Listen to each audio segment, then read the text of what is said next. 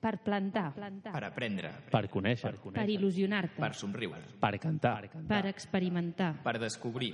Per escoltar. Tot, tot, tot a... Per determinar, per determinar, determinar.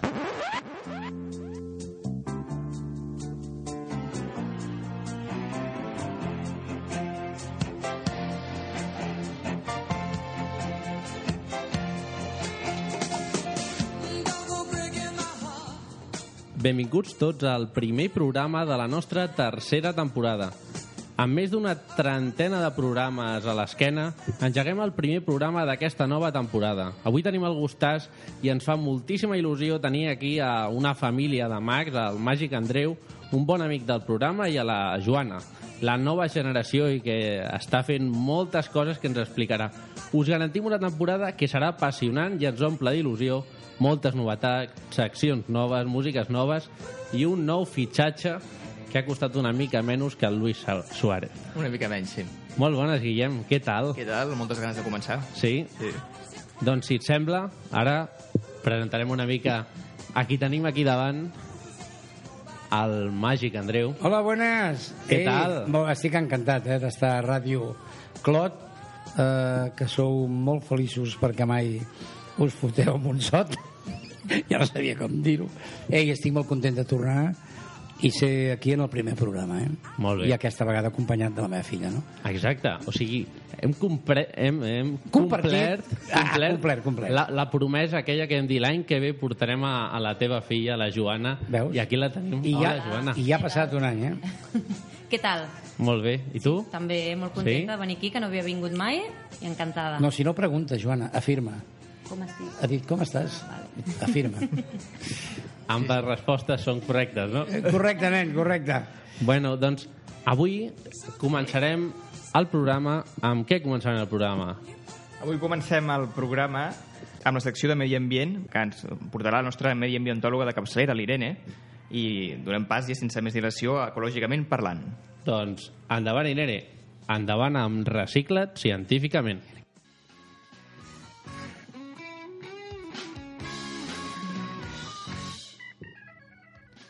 Molt bones, Irene. Hola. Què ens portes ara? Us porto doncs, la secció de medi ambient, una mica de cultura relacionada amb el medi ambient. Llavors, eh, tu que ets la mediambientòloga, sí. aquest any, aquesta secció que abans era ecològicament parlant, continua sent ecològicament parlant o què passa amb això? Continua sent ecològicament parlant, però hem modificat algunes coses. Ens hem reciclat, ja que és un terme propi de medi ambient, reciclar-se, no? Doncs ens hem reciclat. Hem introduït alguns canvis al que, al que seria el format de la meva secció, perquè ara començarem amb un experiment que tu podeu fer a casa perfectament. Ah, un experimenta. Sí. Què tal? Què tal, senyor Ponset, com està? Molt bé, por aquí.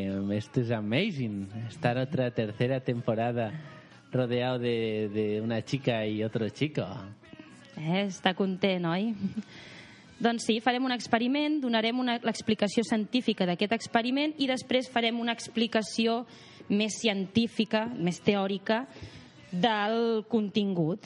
O sigui, del, hi haurà una temàtica que relacionarà tots aquests temes. Òbviament, seguirem amb l'agenda del medi ambient perquè n'hi ha moltes, moltes, moltes activitats de fer sobre el medi ambient i també com a novetat dues vega no, una vegada cada dos mesos aproximadament farem una secció que és l'hort a casa per donar-vos algunes pistes doncs, que podeu fer vosaltres a casa en temes d'hort. Molt bé, que farem en conjunt amb l'ajuda de Verdolea, que és una associació de l'Ateneu. Exacte, ells ens donaran un cop de mà perquè tota la informació que us donguem des del programa doncs, sigui verídica al 100%, perquè ells són uns experts en l'hort. Vale. Així no t'inventaràs res. No, no, no, com, com sempre, mai m'he inventat res, jo. Vale, vale, vale. Home, Bueno. meva. Doncs avui de què ens parles? Avui us parlo dels volcans, mira. Què et sembla? I... Molt bé, molt bé. Quins us- volcans? Els volcans, doncs els volcans, tots els volcans. Doncs saca-lo. Saca-lo. Lo saco ja. Com diria l'Àngel Llàcer. Com he dit, començarem amb l'experiment que podeu fer a casa. I per aquest experiment, per simular un volcà a casa, què necessiteu? Doncs necessiteu una ampolla de plàstic, de la qual necessitarem només la part de dalt, on tenim el coll de l'ampolla, i una miqueta més, però bueno, la part superior. Fang, aigua, bicarbonat, colorant d'alimentació vermell, si voleu que allò sigui encara més real com un volcà, detergent líquid i vinagre. Què hem de fer amb tot aquest material? Doncs molt bé, amb el coll del, de l'ampolla eh, utilitzarem el fang per donar-li ja una forma més de volcà. Si no, a veure, amb l'ampolla de plàstic ja, però serà una mica cutre. Llavors, no. Anem a fer-ho bé, que som uns artistes, per tant, amb fang li donem la forma. Però hem d'anar molt de compte de no tapar la, la, el que seria la boca del coll de l'ampolla, que serà el nostre cràter. Ni que caigui res a dintre, és a dir, el que simularia la nostra cambra magmàtica. Llavors, podrem donar a la forma al volcà de tan detallada com nosaltres vulguem. Si som així que no tenim ganes de fer molta cosa, allà, bé, directe. Ara, si som aquí super precisos, li podem fer tan maco com vulguem el nostre volcà. Aleshores, què farem? Doncs omplirem l'ampolla fins dalt amb aigua tèbia barrejada amb colorant alimentari per donar-li aquest color doncs, més, més de volcà, més de lava. Li posarem 6 gotes de detergent líquid dins l'ampolla i afegirem dues cullerades de bicarbonat. Aleshores, a poc a poc hem d'anar afegint el vinagre dins l'ampolla i això sí, molt important, si no volem quedar esquitxats, és apartar-nos ben ràpid perquè de sobte començarem a veure que surt lava per allà al mig, una mena d'espuma i de líquid. Per tant, si no us voleu tacar, posar el vinagre i ràpid ens apartem una miqueta. Molt guai. És molt senzillet, segur que molts de vosaltres l'heu fet alguna vegada, és el típic que es fa a l'escola per veure com reaccionen aquestes coses. Doncs això seria un símil de volcà que podem fer a casa. Molt guai. Ara, la part més científica, no? Per què passa tot això i per què aquest experiment es pot assimilar als volcans? Doncs us explicaré. En combinar el vinagre amb el bicarbonat, doncs el que estem fent és provocar una reacció que eh, són les reaccions àcid-base o reaccions de neutralització, on l'àcid, que en el nostre cas és el vinagre, o l'àcid acètic, que també se'n diu, i la base és el bicarbonat de sodi. Aleshores, com a producte d'aquesta reacció, obtenim acetat de sodi, que és una sal, també obtenim aigua i àcid carbònic, però aquest àcid es descompon de manera molt ràpida a diòxid de carboni, que és un gas. Aleshores, les bombolles de gas que es formen és el que forcen que la lava, aquest líquid que li hem posat abans, surti de l'ampolla i baixi per les vessants del nostre volcà. Que curiós. Sigui, és química pura. Què M'ha agradat molt el primer reciclat científicament. Espera, espera, que ara ve l'explicació científica. Ja has començat a donar-la? No, no, no, això era l'explicació del nostre experiment. I ara Vale. anem ja a aquella de llibre, l'explicació Vale. del llibre. Ja acabo, ja acabo. No, no. Anem a veure què és un volcà. O sigui, un volcà és una, mani una manifestació de la dinàmica de la Terra que s'expressa mitjançant la sortida a l'exterior de matèria fosa de l'interior de la Terra. Així doncs, hi ha volcans allà on les vies de pas són prou fondes per arribar a comunicar els llocs on es troba la matèria fosa amb la superfície. Clar, ha d'haver un conducte que permeti comunicar l'interior amb A l'exterior. Aleshores, com a resultat d'una erupció, trobem productes volcànics en les tres fases de la matèria. Els gasos, majoritàriament vapor d'aigua i diòxid de carboni, el líquid, que són la lava i les colades de fang, i els sòlids, que serien les cendres, material incandescent i les bombes volcàniques. Heu de pensar que existeix una gran tipologia d'activitat volcànica en funció de la viscositat del magma. Però no entrarem en detall perquè aquí m'hi podria estar hores i hores i hores i no en tenim de temps. L'únic, ja per acabar, podem trobar una sèrie de noms per descriure els diferents estats dels volcans, com per exemple vius, en activitat, sense descans, desperts, en erupció, en repòs, latents, adormits, morts i extingits.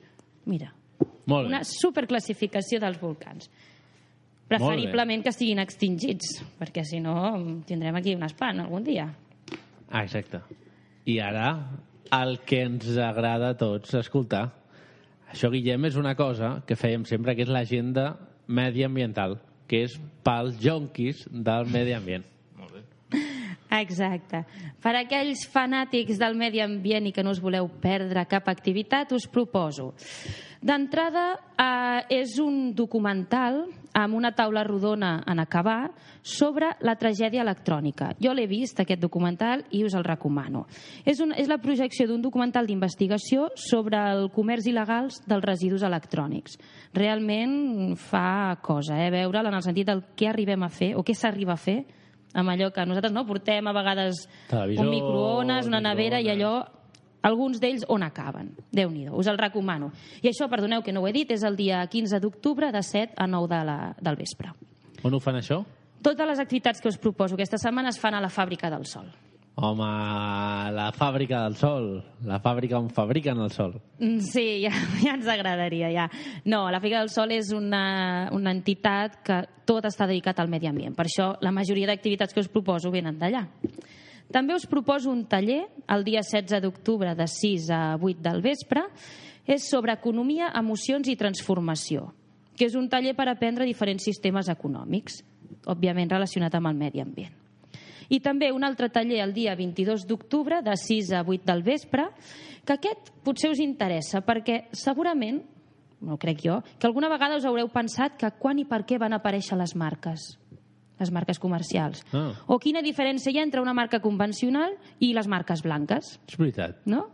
O en mans de qui estan les marques dels productes que més comprem. Oi que sí que segur que us l'heu fet, aquesta Curiós, pregunta? eh? Sí, sí. pues, si teniu interès per trobar resposta a aquestes preguntes, us proposo aquest taller que té per títol que hi ha darrere de les marques. Molt bé. Irene, perfecte. Doncs avui, si et sembla, ens acomiadem amb una cançó, Sí, sintonia especial pel dia d'avui.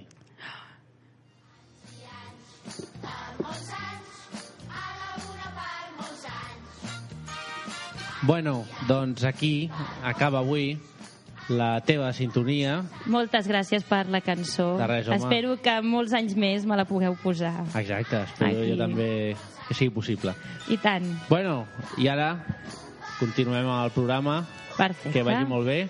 Igualment, ens veiem en el proper programa. Tens una obra, no? De teatre? Sí, sí, sí, em deixes fer publicitat, Sí, ràpid, no? ràpid, va. El dia 10 i 11 d'octubre, és a dir, aquest divendres i aquest dissabte, a dos quarts de 10 el divendres i a les 6 de la tarda el dissabte, fem una obra de teatre a la Farinera, que és la mateixa que vam fer el juny, que em sembla que també ho vam anunciar, al Teatre Nacional de Catalunya, sobre Pitarra. Molt bé. Allà us espero a tothom. Doncs allà intentarem anar. Molt bé, Que vagi molt bé. moltes gràcies. Adéu. Adéu. Estàs escoltant Ràdio Ateneu del Clot. Bueno, i ara que hem acabat la sintonia o la secció de la Irene, vaja, comencem la te la, el que serà ara la teva secció, no? Ara, ara coges les riendes de curioses curiositats, no? Exactament, sí, sí. Doncs Comencem. endavant amb la nova sintonia que el Guillem ha elegit.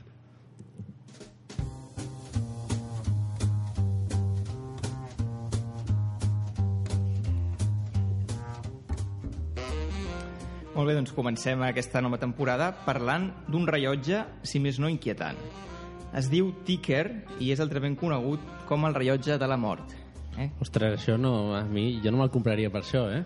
No és No, una bona no. forma de vendre'l. No molt, no molt. Es tracta d'un rellotge de pulsera aparentment, aparentment normal i corrent, excepte per un detall significatiu que el fa diferent als altres, i és que aquest, a part de donar l'hora, et diu quant de temps et queda, la, et queda de vida. Ostres, que curiós, eh? Sí, sí. Com funciona? Doncs ben senzill. Mira, el rellotge analitza un seguit d'informació relativa a l'estil de vida del portador, com per exemple l'edat, l'historial mèdic, si ha tingut malalties, els seus hàbits alimentaris, les hores de son, si fa exercici físic, i a partir d'aquí determina un càlcul aproximat dels anys, mesos, dies i hores de vida que li queden. Què et sembla? A mi, eh, jo em vas passar la foto ahir Sí. i jo vaig flipar en colors. Vaig dir, ostres, algú s'ha inventat això per portar-ho de pulsera? Sí, sí, sí, sí. Penjarem la foto a la web del programa, si Ja et la la puguin veure els oients. Bé, de fet, el seu inventor, el suec Frederick Colting, l'anomena curiosament el rellotge de la felicitat perquè, segons ell, el rellotge està dissenyat per animar la gent a viure al màxim i gaudir cada segon de vida com si fos l'últim. Que guai. Per si us interessa, sapigueu que el podeu adquirir per només 60 63 euros a través d'internet a la pàgina web myticker, amb dues cas.com. Molt guai. ja ho sabeu. Si voleu, ho podeu comprar. myticket.com, el rellotge de la mort. A Això mi, és... jo li posaria un nom, My Time for Dinyar-la. Un com, no? Sí, sí, fort, això. Molt bé, molt bé. Molt fort. Bueno, doncs ara, ara tocava la secció de la nanoentrevista, que és una nova secció que després ens explicarà el Guillem. El que passa és que adelantarem i començarem aquí l'entrevista que avui tenim aquí al plaer de tenir amb nosaltres, al Màgic Andreu i a la Joana. Endavant amb la sintonia.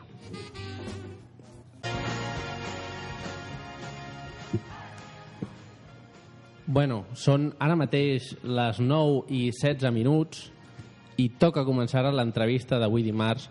Avui teníem nosaltres, com ja hem presentat abans, el Màgic Andreu i a la seva filla, la Joana, que és la segona generació que ve carregadíssima d'energia. Tal com us, ens va explicar el Màgic Andreu la passada temporada, actualment passa mig any a Katmandú, al Nepal, on es dedica ajudant els nens que estan al carrer aspirant droga més econòmica, que per aquelles zones hi ha la cola, donant-los educació i feina i fa res que has aterrat. Ai, sí, estava jo mirant-me la Joana.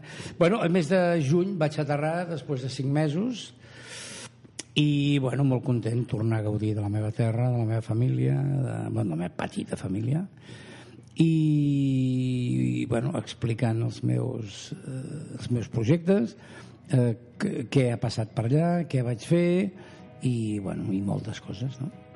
Clar, és una família que ja és com la Joana, quasi, no? Perquè, ostres, la veus a l'any, què la veus? Dos vegades, una vegada? A l'any, a- aquí, a la Joana, No, a la Joana moltes més. Però dic als... ah, als- al Nepal, al als Nepal. Nepal.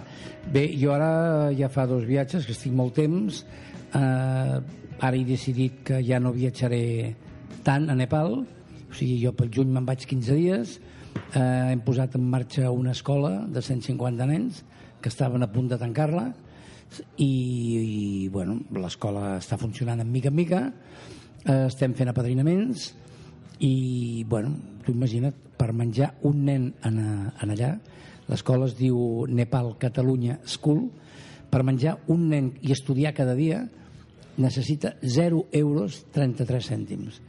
O sigui, imagina't, o sigui, un nen menja i estudia durant un mes per 9 euros, no? I hi ha molta dificultat de que la gent de que la gent apadrini un nen, no? I- Són, són 9 euros, imagina't, 9 euros et vas a prendre una Coca-Cola i unes olives, ja Sí, t'han sí, ja costat. tens.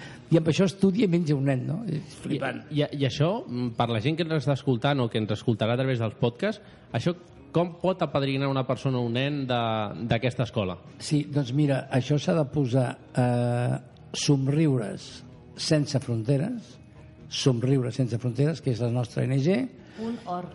punt .org, punt, o si, clar, o si posa En el Google. en el Google somriures sense fronteres també li donarà. Ah. Però de fet és somriures sense fronteres punt .org. I en allà que ens digui el seu nom i nosaltres li enviarem un, un formulari. És Molt així bé. de senzill i de fàcil, no?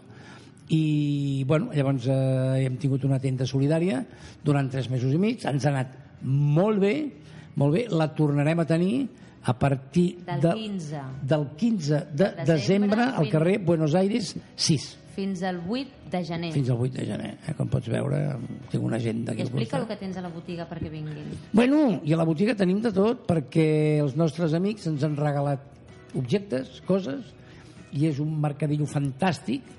Eh, hi ha molt vintage, eh, hi han coses insòlites i tot molt barat, molt barat, i ens ha anat tan bé, tan bé, tan bé que doncs, eh, no només eh, apadrinarem amb els nens, sinó que ajudarem a l'entorn d'aquests nens que viuen allà de vora el riu, al costat de l'escola, amb unes cases increïblement doncs, destrossades entre l'aigua, hi han rates, eh, fan el menjar a terra, increïble, no? I bueno, estem amb aquest projecte i que ha funcionat molt, ha anat molt bé allà a Nepal, eh, també he donat classes de màgia, de comunicació, i bueno, l'escola, si ho he dit abans, Nepal Catalunya School, ho porta un nepalí que es diu Kami Sherpa, i estem il·lusionadíssims amb aquest projecte.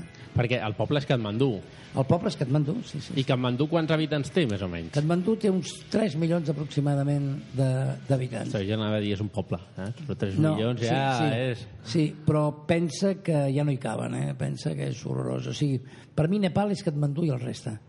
Sí, Sí. sí. Katmandú hi ha molta gana, hi ha molta corrupció, molta, molta, molta. Eh, els nens són, no vull dir intel·ligents, però són molt llestos, els nens del carrer. I he estat sis mesos eh, paral·lelament recollint a nens al carrer i portar-los a un centre on els nens aspiren cola, on els nens on hi ha màfies, on tot el que recullen de diners li donen al cap de la banda perquè els hi dongui una bossa empastifada amb cola Ja. on he vist morir nens al carrer on, on hi ha arribat a treure nens d'un container no? morts no?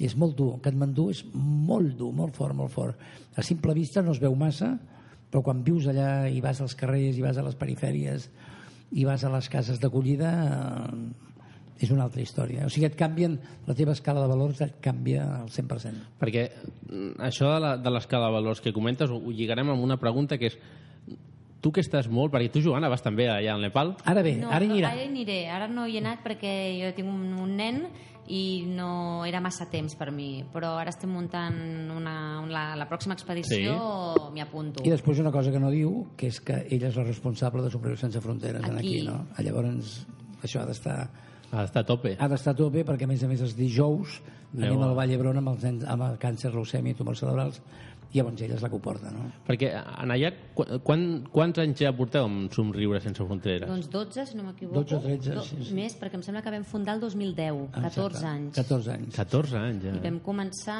a l'hospital, Mhm. Vam vam passar per dos o tres dos i o no tres hospitals que no, no, de... no ens acabava de quadrar fins que vam arribar al Vall d'Hebron vam conèixer el doctor José Sánchez de Toledo cap, eh, català de l'any de l'any passat i bueno, el tio va dir això, això Ens va entendre molt ens bé. va entendre molt bé ens ha ajudat, és el nostre suport i bueno, el nostre programa doncs, està funcionant i el projecte està funcionant cada dijous amb els nens i amb els pares. I això, hi ha gent que pot anar a participar de, de fer màgia o de col·laborar amb això del dijous? Sí. Mira, t'ho explico. Nosaltres hem, hem tingut a molta gent. Molta. Érem hasta 20. Això no es pot controlar. Eh, bueno, vam tenir problemes, eh, il·lusionistes que donaven algunes targetes perquè els contractessin, els nens allà estan malalts, eh, vam tenir de tot i vam decidir que 4 o 5 i bons. I això és el que tenim ara. 5 persones, fem tota la, tota la part d'oncologia, tenim temps d'anar a hospital de dia, tenim temps d'anar a nefrologia, tenim temps d'anar a, giru- a cirurgia i ara ens ho muntem molt bé. Ah, Llavors, que intentem que fins que no marxi algú dels 5 No entri ningú. no entri ningú més perquè és que no es poden controlar la gent. Tornant al projecte de, del Nepal, vas comentar l'últim cop que vas passar per aquí pel programa que estaves preparant un llibre sobre el Nepal. Com tenim aquest projecte? Mira, aquest projecte he estat a punt de fer-ho, però vull que tingui un començament i un final, no? Llavors aquest projecte l'acabaré pel gener. Molt bé. Jo vaig al gener, de- deixaré en marxa lo de la- lo de l'escola, lo dels nens al carrer, i a partir d'aquí doncs ja veurem què faig. Però a partir d'aquí sí que farem el llibre. Uh -huh. Llavors, bueno, m'interessa molt, hi ha més de 5.000 fotografies, hi ha comentaris molt profuns, hi ha, hi ha moltes sensacions, hi ha molt, molt contrast d'ànima, no? molts contrastos d'ànima, i tot això, això vull fer-ho d'un començament i un final. Llavors, per 15 dies m'estimo més acabar-ho. Perquè, mm, continuant amb el projecte aquest del Nepal, a mi se'm passa pel cap, i el Guillem també, el fet de, i, i segurament que hi ha molta gent, tu estàs al Nepal, i quan tornes a Barcelona, què penses? Sí, bueno, mira, eh, jo et, et diré el que pensen el que pensen tres tipus de persones que jo he vist a l'A, el B i el C. A l'A arriba i es passa el dia dient Om Mane Padme Hum, um, fent om, creuant les cames, fent ioga eh, i somiant amb Nepal. Un. Dos, venen aquí, es posen a plorar, destrossats, que volen tornar a Nepal i se n'en tornen.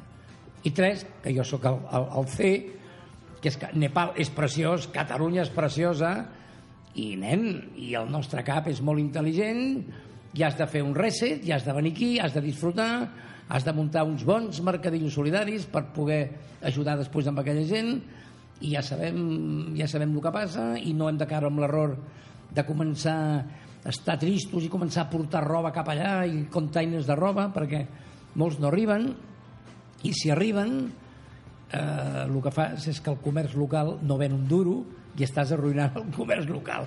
És a dir, que calma, tranquil·litat, relax, gaudir d'un bon pa amb tomàquet, gaudir d'un bon menjaret, d'un bon llit i agafar forces per anar cap allà i ajudar d'una manera doncs, molt correcta i d'una manera doncs molt recte sabent el que fas, no? perquè tot, tota la gent que va allà eh, no, no sap el que fa. Eh, només dona xocolata, només dona carmelos als nens, eh, els hi porta roba, els hi porta coses que, que ells venen, que ells no necessiten. Jo he arribat a donar dos camises amb un nano de molta confiança que vaig treure del carrer i em va dir no, no en vull dos perquè serà més pes i jo amb una, jo només em poso una camisa no en vull dos, per què en vull? jo la rento a la nit i l'endemà la tinc neta i no vull dos, si en tinc una per què en vull dos? la donaré amb un que no en tingui llavors clar, quan vens aquí llavors flipes no? però has de flipar bueno, amb una mínima intel·ligència i amb una mica d'estructura mental i, i fer-te uns plantejaments simplistes no? perquè no costa massa bueno, tot allò està molt malament, està molt fotut és horrorós i aquí estem que tirem el menjar que, per exemple, jo allà no he vist cap nen plorar un nen va pel carrer i es fot una morma pam! i no plora i no hi ha un nen que plora perquè vol un joguet i no li compren és que això no existeix allà no? és que estaria, Ja, ja, ja. estaríem parlant hores i hores teu pare no calla, nena Bueno, Joana, ara anem per tu. Bien. eh, Bruno, pues la llet vale. Bueno, el, el pare va començar el 1979 Mm? a passejar-se pels escenaris i les teles fent màgia. Tu com recordes aquella primera, la, la teva primera aparició en escena fent màgia? La meva? Doncs mira, la meva, jo t'explicaré. Eh, bueno, jo us he comentat abans que jo feia de... Jo era animadora turística, bueno, vaig fer molts anys animadora, eh, ho vaig deixar, em vaig quedar sense feina, vaig començar a acompanyar el meu pare als bolos, perquè no tenia feina, i vaig dir, bueno, pues et posaré les músiques, t'ajudaré. I un dia vaig fer, com que ell m'ensenyava quatre coses pels amics, un dia en un sopar vaig fer un joc de mans. I van flipar. I jo vaig flipar de que ells flipessin i em vaig, vaig sentir una sensació superxula, no? Llavors vaig dir, papa, vull fer màgia. I ah, res, no, encara no sabia res, que feia 10 dies que li havia dit això i estàvem a, a, a l'associació de mags i va passar un mag i va dir, escolta, algú vol fer una comunió pel dissabte? I era un dimecres, eh? I el meu pare va dir, la Joana? Dic, què dius? Si no sé fer res. Diu, calla, calla. La Joana, me'n vaig anar el dijous a casa d'ell, en tres dies em va muntar un número i me'n vaig anar a fer una comunió al Passeig de Gràcia, que encara me'n recordo, Sí, en lloc que es deia Lombardo, en un Sí, restaurant que es deia I Lombardo, encara- però ningú sabia res, I eh? encara t'explicaré una cosa. Com que volia cobrar de Glòria i cobrir-la amb ella, vaig agafar una tia professional, eh? que no, no direm el nom perquè això queda lleig, una tia professional de l'associació, i la van portar cap allà, perquè comencés ella. Sí, Oi? i, Va sí, començar va començar ella, després vaig acabar jo, I per fi, un cas. I al final va agafar la nena de comunió, la va lligar amb unes cadenes, un, dos, tres, i ara surt, pam, un, dos, tres, pam, i ara surt la nena, me haces daño, me haces daño. Total, que si estira una mica més li rebenta la panxa. Va ser un desastre. I, bueno, realment, doncs... Però jo vaig quedar molt bé, eh? I ella, I ella va quedar molt bé. A veure, això és molt lleig que ho digui un pare, però jo vaig patir molt, jo estava allà, estava allà entre, entre els convidats, que no estava convidat, vaig entrar per la porta de darrere, i realment me'n vaig donar compte que faria moltes coses, perquè en tots moments va ser molt conscient de que ningú sabia que era la meva filla, aquesta és una altra. Ella, eh, i això crec que la dignifica molt, mai diu que és la filla del màgic Andreu, i, i allà me'n vaig donar compte que, que, que faria moltes coses, no? I la veritat és que... Jo suposo que jo sabia, sabia el límit de les meves possibilitats i vaig fer el que jo creia que podia fer bé. No vaig voler extralimitar-me extralimitar amb coses que potser no podia. No? I, això, Llavors, I això va donar un fruit i bueno, doncs ha acabat fent el que està fent eh, doncs mira, abans ahir o l'altre va fer la presentació del nou BMW Mm. i va estar fent màgia doncs, a totes les autoritats europees de BMW, els alemans etc. i bueno, això doncs, això és el bo que té saber estar ser educada, haver fet una carrera ella ha fet turisme, parla tres idiomes i... això m'ha ajudat molt amb els això, això, idiomes, clar, perquè a l'hora de fer màgia, quan és màgia que has de parlar i comunicar-te amb la gent, quasi tot ara molt francès i anglès i al haver sapigut aquests dos idiomes la veritat que m'ha obert moltes portes Clar, tens molt més marcat Sí. i pots, pots fer moltes més coses. Bueno, i ens has comentat abans també que estàs fent un projecte que, bueno, que és una cosa que ja portes fent, fent uns mesos i uns anys, no? Sí. Que és el tema de les escoles, no? Explica una sí, mica això. doncs estic fent màgia eh, com a activitat extraescolar que això no, no s'havia vist mai i la veritat que ho vaig oferir, es van sorprendre una mica, però la veritat que el primer any tenia ja uf, 30 nens, els hi va encantar i sobretot com a objectiu és eh, per nens que tenen molta timidesa o que tenen molta por de parlar en públic ja des de petits, doncs es, fomenta una mica això, no? el treure vergonyes, a fer servir la màgia com a mitjà de trencar el gel i mentre ells es diverteixen, sense donar-se en compte, perden tota aquesta vergonya, perquè jo els hi faig fer la màgia davant de la gent, davant dels nens, que s'inventin una història... que Hi ha un fi de- hi ha un fi de curs. Hi ha un fi de curs, i els nens el Clar. primer dia els primers dies veus que suen la gota Sí. i l'últim dia poden fer l'espectacle davant de tots els pares. No? També té un punt de psicomotricitat molt bona amb les mans, penses una història mentre fas una altra cosa amb les mans. Està... Té moltes coses, la màgia, que la gent no sap, que és molt interessant. al final acaben comunicant-se millor, expressant-se millor i llavors, clar, jo ho, ho he vist, no? perquè he anat alguna vegada i alguna mare m'ho- sento que diu és que el nen des d'acabar Sí. a, a màgia doncs s'expressa molt millor eh, posa la seva família allà a la taula i ell és el que porta la batuta Perquè se senten importants, Clar. se senten protagonistes i això ajuda molt. Joana, em- ens agradaria saber, Mm. de tot el que has après del teu pare, quina cosa destacaries tu? Uh, cuidado Oh. nena que estic a la, a la, a la de, presa però teva, ha eh? de, ha de tenir que veure amb la màgia o pot ser en per què. general? En general, sí. Que, ai, a veure, algú que hagi pres d'ell? sí. Uh, mira, jo crec que a disfrutar de tot el que faci en aquesta vida. Uh, no m'importa res més que ser feliç amb el que faig. He tingut la gran sort de poder treballar amb el que m'agrada, que per, per mi això és una sort. I sempre m'ho ha dit, facis el que facis, intenta fer-ho la millor, fer-ho bé i disfrutar. I si tu disfrutes amb el que fas, tot l'altre ve sol. I la veritat que ha tingut tota la raó del món. Ja. Saps què passa? Que disfrutem fer la nostra feina, no? I la meva filla disfruta, no? I quan treballem junts, doncs, disfrutem junts. Tu, i aquesta bellesa que ha entrat ara? Eh, Mira-la ella, la topus, tu. Aquesta, aquesta és la bellesa que sempre tenim aquí. És, Desvelando secretos. Eh, Mira-la ella. Era una sorpresa, això. Eh, és la terra més ufana. Escolta, tu, quina simpatia, tu. Com et dius? Alba. Fixa't, el nom no falla. Bona memòria, reina. I com estàs? Bé, molt bé. I No, vosaltres? Si, si no pregunto, afirmo. Com estàs? Estàs guapíssima. Moltes gràcies, moltes L'Alba. gràcies. Doncs pues mira, estem aquí parlant de màgia, de, amb la meva filla, i ja veus, i estem estupendament. I ara ens portaran al sopar i seguirem.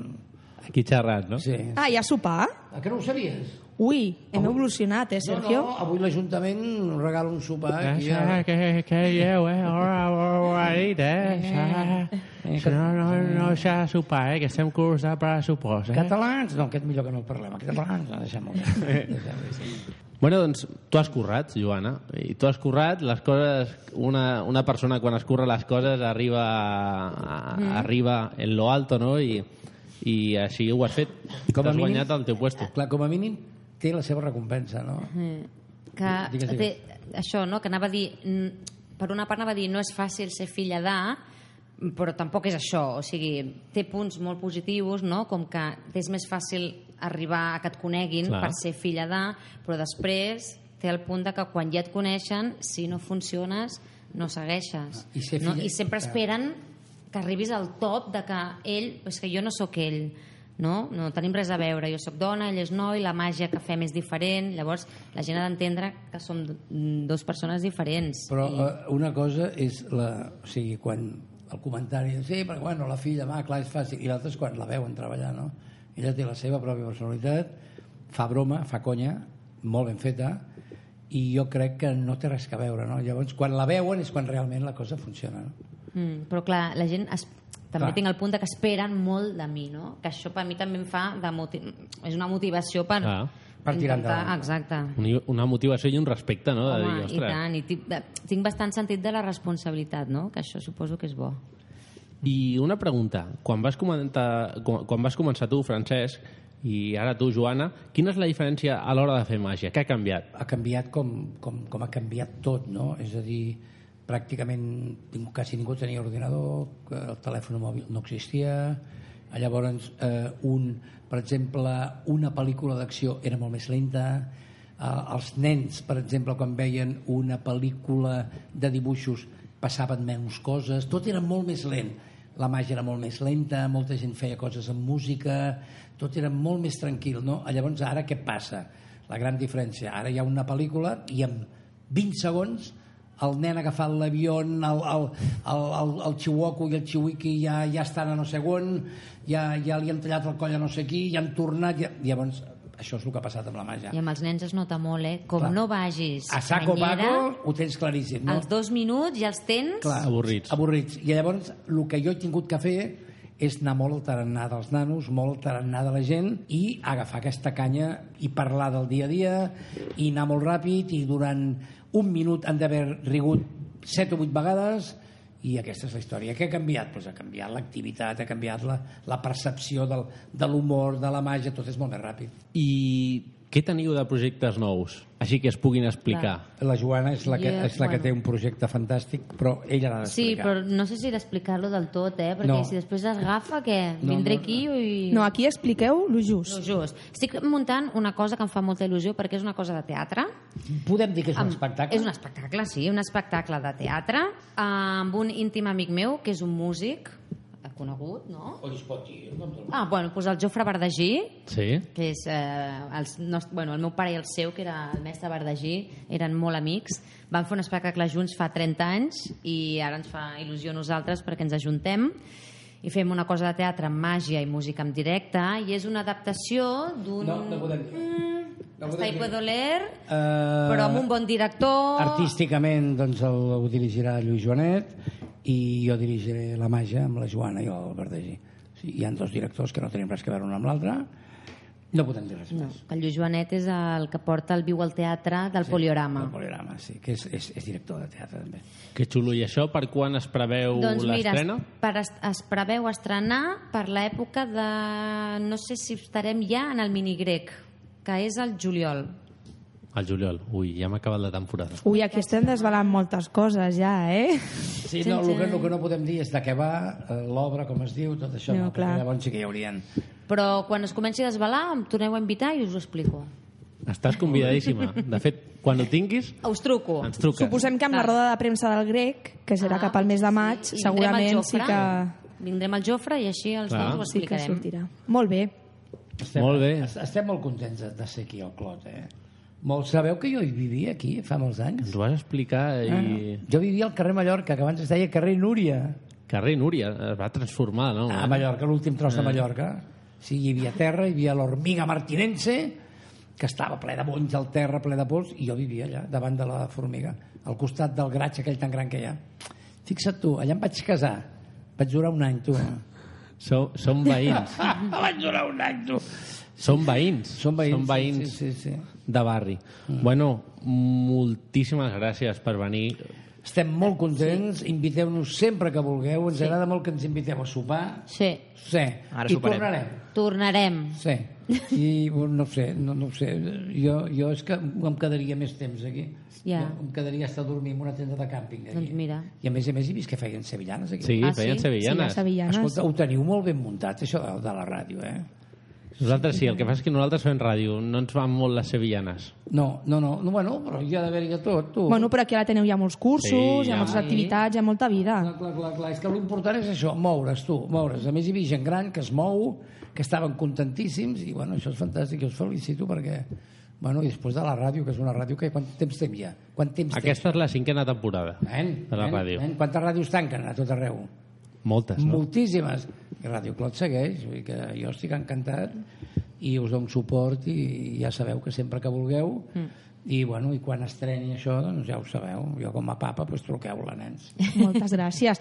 Això, Sergio, mm, es mereix un pernilet, eh? Ole, Home, el pernilo! El pernilo! El pernilo. Per, perquè se'n van i tenen pressa. Si no, estaven convidats a una copa.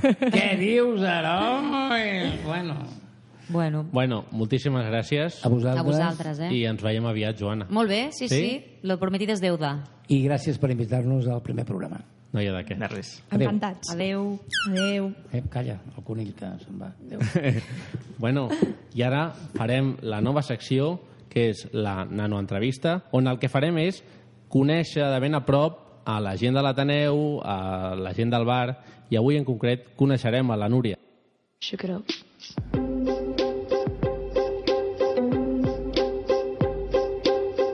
Soc la Núria Estival. El meu color preferit és el blau. Porto 4 anys en aquí a l'Ateneu i estic encantada de la vida.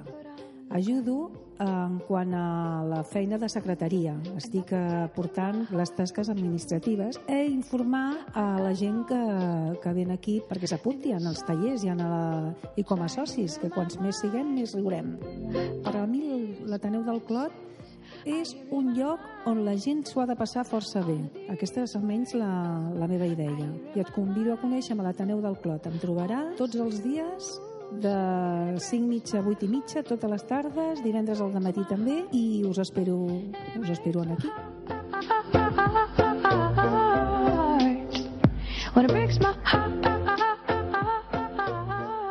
Bueno, i ara començarem la secció de l'Alba. Però abans toca fer una cosa, i és escoltar la seva sintonia.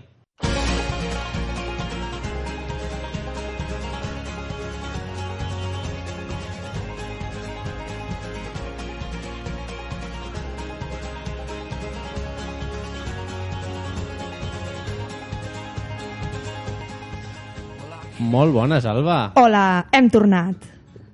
Con muchas ganas, eh? Sí. Amb molta al·lèrgia? I- Un altre cop? I te veo morenita. Sí, és que... Ui, he perdut, eh? Aquest any he decidit prendre el sol. Feia anys que no el prenia. I estava blanca, blanca. Doncs I, aquest I aquest any- any estic mm, africana. És per deixar-nos a la misèria, eh, Guillem? Sí, sí, que eh, som holandesos. Estem, som Hola, Guillem, encantada, Què tal? eh? Què tal? Què tal, com ha anat? Molt bé, molt bé, molt bé. Bueno, has explicat que jo ara faré una secció, només. Bueno, ara, ara, ara l'Alba, que... degut a que acaba l'amany, les coses com són... Bueno, no cal dir tant, eh? Doncs ja només estaré una part del programa. Però bueno, aquí estaré. La teva part ho faràs molt bé i, i ens agrada molt, que és Bueno, la nostra de sempre, agenda Sergio. cultural. Doncs, si us sembla, comencem. Quant temps tinc, Sergio? Digue-m'ho i així m'organitzo. 10 minuts. Vale, perfecte. Doncs comencem amb les activitats que tenim aquí a l'Ateneu del Clot. Ja sabeu que hi ha un cicle que es diu Els diumenges en família i aquest proper diumenge, el dia 12 d'octubre, a les 11, en teniu una primera activitat que es diu En un planeta blau. Aquí a l'Ateneu doncs, tindreu una rondalla on podreu ballar i en tota la família, és a dir, és una activitat per nens, però podeu venir, eh? Ja sé, Sergio, que tu vindràs, perquè t'agradarà molt. Aquí estaré. A més, mira, Lali Rondalla. La seva, la seva promo ja diu imagineu un viatge sonor per a nens de 3 a 100 anys. Jo crec que tu menys de 100 anys tens. Sí, jo estic en aquella franja, o sigui Sí. que puc venir, tu també podries venir, Guillem. Jo també podria venir, sí. Jo pensava, Guillem, que tu tenies 101. No, no, no. No, en tens menys, Encara tens no, 99. encara no, vale, encara no. llavors Té entres. 99, però es conserva molt bé. Observo bé, aparento menys. Cada dia quan arribes a casa et fots al congelador, no? Exacte. Ah. Sí, sí. Molt bé, doncs això, ja que si us animeu, doncs trobareu ritmes de reggae, rockabilly, bossa, vals o twist. Així que una activitat molt animada. A l'Ateneu, en recordeu-vos, el dia 12 a les 11 del matí. I portant propostes, he pensat que també farem un calendari. Això m'ho he inventat, Sergio, això tu no ho saps, però bueno, t'ho dic ara aquí en Perfecte. antena, perquè així ja no hi ha, no hi ha marxa enrere. Sorprèn-me. Parlarem de curses. Per què he pensat? Anirem parlant del calendari de les curses més importants que hi ha a Barcelona i Rodalia, sobretot Barcelona. Aquest diumenge ja sabeu que hi va haver-hi la Garmin de triatló. Mhm. Ja veig cara, Sergio, cara de no ho sabia. Sí, sí. ara entenc, Doncs ara entenc perquè hi havia tantes valles, vale. Vale, la Garmin amb el triatló, hi havia tres tipus de triatlons, un d'ells és l'Olímpic, que estava el Gómez Noya, que és, Mhm. un, bueno, és, un deporti és el dels millors, és el millor del món actualment. I, i bueno, doncs, inspirada en això, he dit, vaig a fer un Secció calendari de de, curses. Doncs la propera és el proper diumenge, o sigui, primer aneu a la cursa i després directament aquí a l'Ateneu a fer-lo de, els diumenges en família. Que xulo. La cursa són 10 quilòmetres, eh, es fa el dia 12, com hem dit, i, i comença a les 9 del matí. A la plaça del Mar, és a baix de la Barceloneta, Eh? mm, abans de l'Hotel Vela, perquè us feu al final de Passeig Joan de Borbó. Doncs allà a les 9 en podeu començar. Us heu d'apuntar i teniu de temps fins a avui a les 23.59, o sigui, són les 21.47, ja. Quan Us acabi això, quan ja. acabi això, quan acabi el programa a les 10, tocades, abans de sopar, Clar. feu la inscripció. A veure, per qui no ho sàpiga, què és el Correbarri? El Correbarri és una cursa en què la, les persones que s'apunten s'apunten per un barri, per un districte de Barcelona, i llavors cada districte en té, et donen una samarreta amb un color i un dibuix representant el districte. Llavors tu corres el teu temps, computa només personalment i computa a nivell de districte. Hi ha un districte guanyador. L'any passat va ser Sant Martí. Doncs aquest any, a veure qui guanya. Vale? Molt bé. Bé? Molt bé. Continuem. Doncs un any més, com sempre, tot, com sempre, tots són cicles, hi ha el 48 hores Open House. Aquest any eh, és el cap de setmana, el dic, ho dic ara perquè Sí. eh, no tindrem programa abans, és el cap de setmana del 25 i 26 d'octubre. Ja sabeu, aquest any més de 150 edificis es tornen a obrir perquè els visiteu. Són edificis mm, que normalment es visita, d'altres que no es poden visitar, com són instal·lacions de l'edifici Imagina, etc.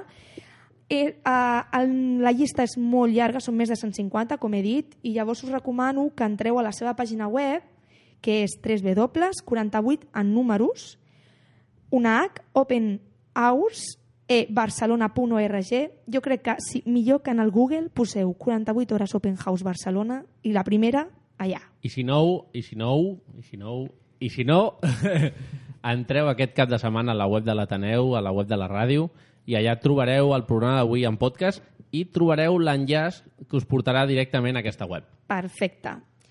Doncs entreu i, i mireu, perquè recordeu, és el 25 i el 26 d'octubre, però no tots els edificis s'obren els dos dies. Hi ha uns que s'obren només el dissabte i altres que només s'obriran el diumenge. Per tant, val la pena que entreu, feu un cop d'ull i feu una bona llista dels llocs on voleu anar. Ja sabeu que normalment són espais que us explicaran uns voluntaris. Jo l'any passat, personalment, vaig estar a l'Arc de Triomf. Aquest any encara no sé si estarà i vaig poder pujar a dalt de l'Arc de Triomf no recomanat per persones amb vertigen. Ja ho dic ara. No per quan estàs a dalt, sinó per quan estàs pujant. Clar, per les escales i tot És una escala molt estreta, que dona molta impressió, no hi ha barana, i també si tens algun tipus de problema... Bueno, de fet, ja a la porta tens un, d'aquells cartells com les atraccions de PortAventura que et diuen si tens mal de cor, eh, problemes a les, als genolls, no sé què, no, no, no pugis. Jo ja vaig dir que havien de posar una foto de com eren les escales perquè, clar, no et fas la idea fins que no estàs a la meitat Clar, i ja no pots tornar cap a baix, perquè són d'un únic sentit. Doncs, bueno, fora això, val molt la pena pujar, eh, no sempre és fàcil fer-ho i val la pena. Continuo. Doncs, eh, comença unos, els centres cívics de Barcelona, que estan tenint com una empenta per part de l'Ajuntament molt important, tenen la seva pàgina web, crec que d'això ja vam parlar, de la seva pàgina Mm. mm. web, on podeu trobar tota la informació d'activitats que fan paral·leles o dels seus cursos, de com inscriure-us, etc de concerts, fan moltes activitats. La dic la web és eh, www.bcn.cat barra centres cívics, molt fàcil. Doncs una de les activitats que estan fent és entorn a la Real Acadèmia de les Ciències i les Arts de Barcelona es fan un cicle que es diu Ciència i Societat els mesos d'octubre i novembre i és un cicle de conferències. En teniu, per exemple, mm, us dic, la robòtica actual i els reptes de cara al futur, i, no sé, per exemple, els nanomaterials de la tercera revolució industrial, etc. Doncs són coses bastant, bastant interessants i que us explicaran moltes coses. Recordeu que aquestes activitats són d'accés lliure i aforament limitat. Per tant, no cal que compreu ni cap entrada ni res. Només n'hi havia dues activitats, que són les dues visites guiades que es feien a l'Observatori Fabra i a la Reial Acadèmia, però aquestes visites ja estan complertes. S'havia de fer una reserva, però ja no hi ha plaça. Però la resta d'activitats podeu anar sense cap tipus de problema i val molt la pena. Us torno a dir la web és www.bcn.cat barra centres cívics. Perfecte, jo me la noto també per poder després posar-ho al web i que la gent pugui entrar. Molt bé, així m'agrada. Una altra activitat que hi ha és... Eh, avui és molt variat, eh? Eh? És el Mercat de Mercats, que es fa del 17 al 19 d'octubre a l'Avinguda de la Catedral. Eh, ja és, em sembla que és la cinquena edició que es fa, aquest, aquest, mm, aquest festival, i aquest any tindrem el Joan Roca, el Quique da Costa, el Carles Gaig i el Carles Avellan, que mm. són uns xefs molt importants i que estaran aquí fent unes demostracions i es poden fer unes cates de vins, de denominació d'origen eh, catalanes. Així que també us recomanem. Recordo, el 17, del 17 al 19, Mm. a l'Avinguda de la Catedral. L'horari és de 12 a 20 hores i això funciona com funcionen a tots els tas i fires de rossos i vins, que tu, hi ha uns tíquets que tu compres i t'entren doncs, dos begudes, quatre tapes, una beguda i una tapa. Bueno, és qüestió d'anar i... L'accés és gratuït, podeu passejar, però clar, si voleu tastar la teca, s'ha de pagar. Jo vaig, però anar, bueno, vaig anar a la fira de caves de, de la Mercè. De vaig passar caves per allà, a Passeig d'uns companys. Vaig passar per allà i em vaig quedar amb les ganes de, de comprar uns tíquets. Per allà hi havia molta cua i al final no, no m'hi vaig quedar. Bueno, és que els vins atrauen molt, eh? Home. Està molt ben muntada aquella fira. Doncs ja sabeu, bueno, els preus són bastant entre 3, 4, 10, però, però bueno, val la pena, eh? I què més? Doncs ja parlem de la cançó, si et sembla, Sergio. Vale, la posarem per acabar el programa, com sempre, la cançó. Vale, però fem 5 cèntims ara. Exacte. Vale. Aquesta cançó l'hem triat perquè aprofitem que el dia 10 d'octubre, o sigui, aquest, aquest divendres, a la sala Sant Jordi Club, recordeu, al Palau Sant Jordi al lateral, per darrere, a les 20.15 hi ha un concert de Morrissey. Sabeu qui és Morrissey? Doncs jo, sincerament, tinc alguna cosa de cultura de música. Bueno, ets molt jove, no tinc Sergio. ni punyetera idea de qui és Morrissey. Ets molt jove. Si et dic The Smiths... Passo tampoc. palabra. Vale, bé. Doncs Morrissey és, és una icona del pop britànic que, bueno, la seva banda era famosa als anys eh, 80 més o menys. Es va separar el 1987, la banda del grup de, de Smiths, i llavors ell va començar la seva carrera en solitari. Ha editat molts àlbums i ara just ha tret un nou àlbum que es diu Wall Pace is None of Your Business. Un Que títol guai. molt, molt bo. El disc està molt bé, però avui hem escollit una cançó del seu àlbum debut del 1988. Així que amb un videoclip molt ochentero. Sí, jo l'he vist i la veritat dic, i això és nou? He pensat, això és nou? No és nou, de fet, però jo, és un tribut. Ara vaig a dir una cosa, Alba, que és quan l'Alba em diu la cançó que, que, que hem de posar o que posarem al programa... Ja sé el que diràs. Jo penso, dic... Mai mm, saps pel títol quin me, és. me, o sea, un día me puedo engañar y se puede inventar un nombre perfectamente. Però Pare- sempre que la, però la trobes. Si no, sempre l'acabo trobant. No sé com ho faig, però sempre l'acabo trobant. Però un dia em poses alguna en anglès Mira. o en alemany, És que avui, ho poso a Google i mira, potser surt algú de potre. Però... proper dia, portarem una cançó alemanya. Un hit alemany. Molt bé, molt bé. Però això m'anotaré perquè no se m'oblidi. És que avui era o portar un dels hits del verano o portar Morrissey. I he dit, Morrissey... portarem a Morrissey. Jo suposo que us sonarà la cançó, però bueno, ja veurem després. calle. Bueno, doncs ara... Molt bé, ara comencem a l'última secció del programa, que és la secció on coneixerem de ben a prop a tots aquells personatges d'actualitat que surten pels mitjans de comunicació eh, i els quals aquí trucarem a casa seva per saber què fan i com estan. Avui trucarem al rei Joan Carles. Espero que no li hagis dit a tu ja saps qui, Sí. que avui començàvem. No, jo no l'he dit res. No l'he dit res. Vale. Ah, el tema és, abans, si us sembla, posarem una mica de publicitat del nostre barri. T'agrada anar de compres i vas sempre a la última? Al barri del Clot hi trobaràs les millors botigues de moda per dona i per home. Roba Amiga, al carrer Sibelius, número 9. Arxer, plaça del Doctor Serrat 3. El teu dia, Sequi Comdal, número 15. Cotó Cotó, Rogent 28. amb la col·laboració de l'Associació de Botiguers i Comerciants de l'Eix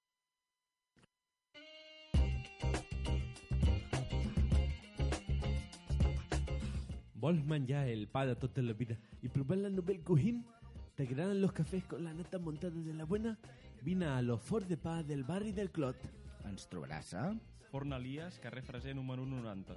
Fleca Rogent, carrer Rogent 23. Granier, Mallorca 584. Pastisseria Gual, al carrer Mallorca 529, botiga número 3. Pastisseria La Palma, al carrer Clot número 72. Estic intrigada. Doncs... Comencem o no comencem? Aquesta és la secció de la trucada del dia.